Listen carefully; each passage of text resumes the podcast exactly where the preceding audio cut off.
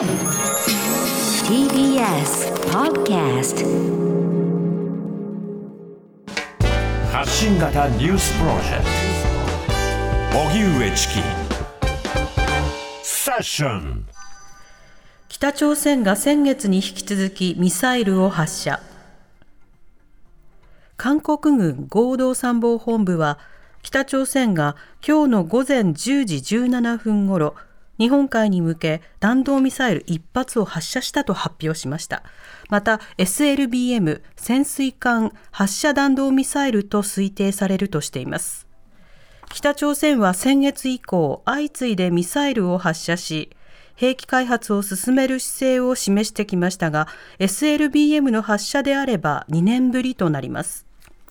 弾道ミサイルの発射を受け外務省の船越武弘アジア太陽州局長はアメリカのソン・キム北朝鮮担当特別代表と電話協議を行い緊密に連携する方針を改めて確認しました。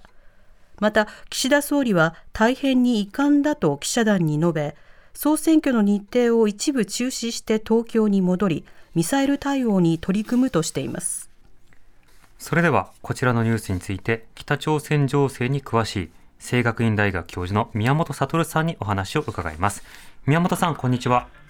こんにちは。よろしくお願いします。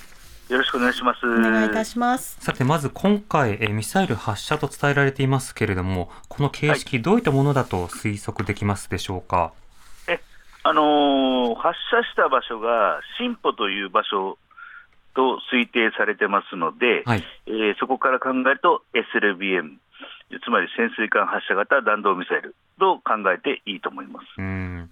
今進歩だからという話がありました。これ発射された進歩はどういった拠点なんですか、え新歩市はですね、北朝鮮、えーまあ、おそらく最大の潜水艦製造基地、そして潜水艦基地がある場所でありまして、はい。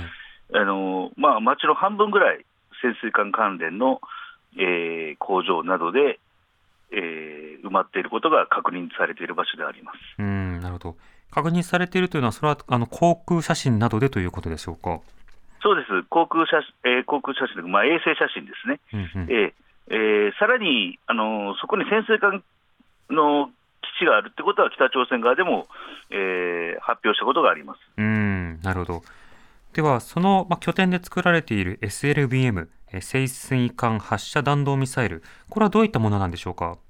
えあの潜水潜水艦から、えー直接発射する、えー固体燃料を使った弾道ミサイルですね。はい。えーあの北朝鮮はですねこの固体燃料型の、えーミサイル、つまり即時に発射できるミサイルなんですが、これは陸上型と水中型、両方作っております。はいこ。のこの水中型と言われるのが、んまあ、西の世界で言われる SLBM なんですね。うんえ。ーただ、この一つの特徴としましては、あのーその水中を移動するわけですから、はい潜水艦ともに水中を移動するわけですから、探知が難しい、うんえーいつ発射するかわからないという特徴があるのと、もう一つは、まあ、欠点としては、えー発射台が潜水艦そのものですので、えええーどうしても目標地点を正確に打つっていうのがちょっと難しいうん。という特徴があります。うんうん。となると、あの、そうしてもその頭目から、まあ、即座に動動けて、動けて発射できる。一方で、その精度はあの若干劣るということですと、どういった時に使用されるリスクというのがあるんでしょうか？えあの精度が悪くても、相手に大きな打撃を与えるということは、これは要はざ、えーミサイルの弾頭に乗っているものが核兵器でなければあまり意味がないということになります。はい。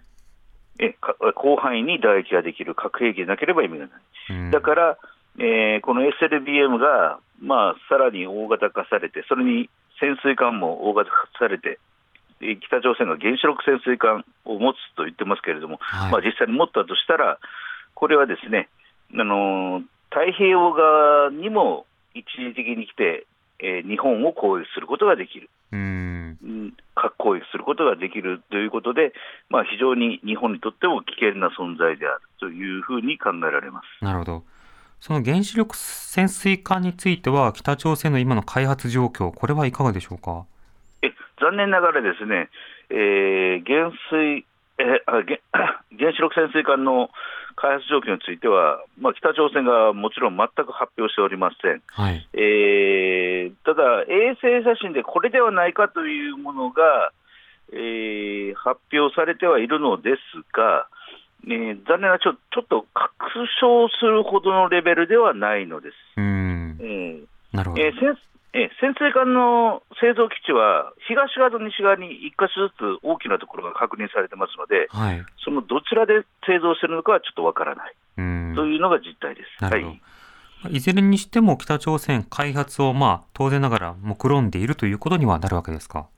はい、あの今年の8月、あすみません、あの1月にですね、あの第8回党大会で、あのえ原子力潜水艦も含む、えー科学技術開発、そして、あの兵器体兵器体系開発5カ年計画というのが発表されておりまして、うーん。えーこの1年ごとにですね、えー成果を発表しなきゃいけないんですけど、まあ、5年かけて完成すればいいというものがある、課題が与えられてるんですよね。はい。で原子力潜水艦はそのその中の一つであの発表されてますので、まあ今年あのー完成しなくても、まあ、5年後以内にはあの完成したらいいということにはなると思います。ただ、ただもちろん5年で未完成ということもあり得るんですね。はい。未完成であっても、ただ、途中でやめるということはないというふうにえー言えると思います。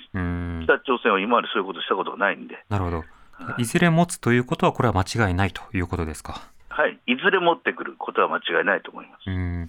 そうした中で今回のその発射について、あの、軍事的な分析や政治的な分析、両方あるかと思いますが、宮本さん、こちらはいかがでしょうか？あのーまあ、最近になってやっと、まあ、政府の方でも、まあ、専門、えのあれですね、国際政治学者、北朝鮮の専門でない人ですけども、まさか北朝鮮がですね対話を求めてとか、何か見返りを求めてミサイルを発射しているのではないということはちゃんと認識し始めたのでう、ん。これは本当にミサイルの能力を高めるために開発しているのだということは、えっとまあ、大体認識されてきたと思います。はい。ええ、もともとそうなんです。うんもうこれはもう、えー北朝鮮のミサイル開発はもう50年の歴史がありますから、はい。うんこれはもうずっとみ能力を高めるために、で実験を繰り返してきたわけ、実験、そしてまあ開発を進めてきたわけですよね。はい。えーで、今回は第8回党大会で、え5カ年計画というのが作られたと、えー発表されてます。うんえーもちろんこの兵器、兵器体え兵器システムの5カ年計画というのがあるってことが発表されたのは、実は先月の話なんですけれども、はい。まあ、とにかくある。ということは、ですね1年あの、北朝鮮の年度っていうのは、1月から12月ですので、うん。12月末に成果を発表しなきゃいけないんですね、できたものから発表しなきゃいけない。だから今、この9月から11月、まあ、ぐらい12月ぐらいまでの間、えーいろんな成果の発表があるはずなんです。ああ、なるほど。はい、ですから今、いろんなものを、まあ、できたものから発発表してるわけですね、もう学会発表みたいな感じになっちゃってる。あじゃあ年度内の中で、つまりあの北朝鮮の年度内というのは12月までなので、もう、はいあの締め切りが近いからという感覚ですか？あそうです、そうです。はあ。ということは、これから続いてもおかしくないんですね。えこれからまだ続く、あできできたらですよ、うんできたら続く、えーことになると思います。なるほど。特にあの今回のようなその SLBM などに対してはあの日本でも盛んに議論されている敵基地攻撃能力を持ったとしても対処が難しいとされていますがこちらいかがでしょうか？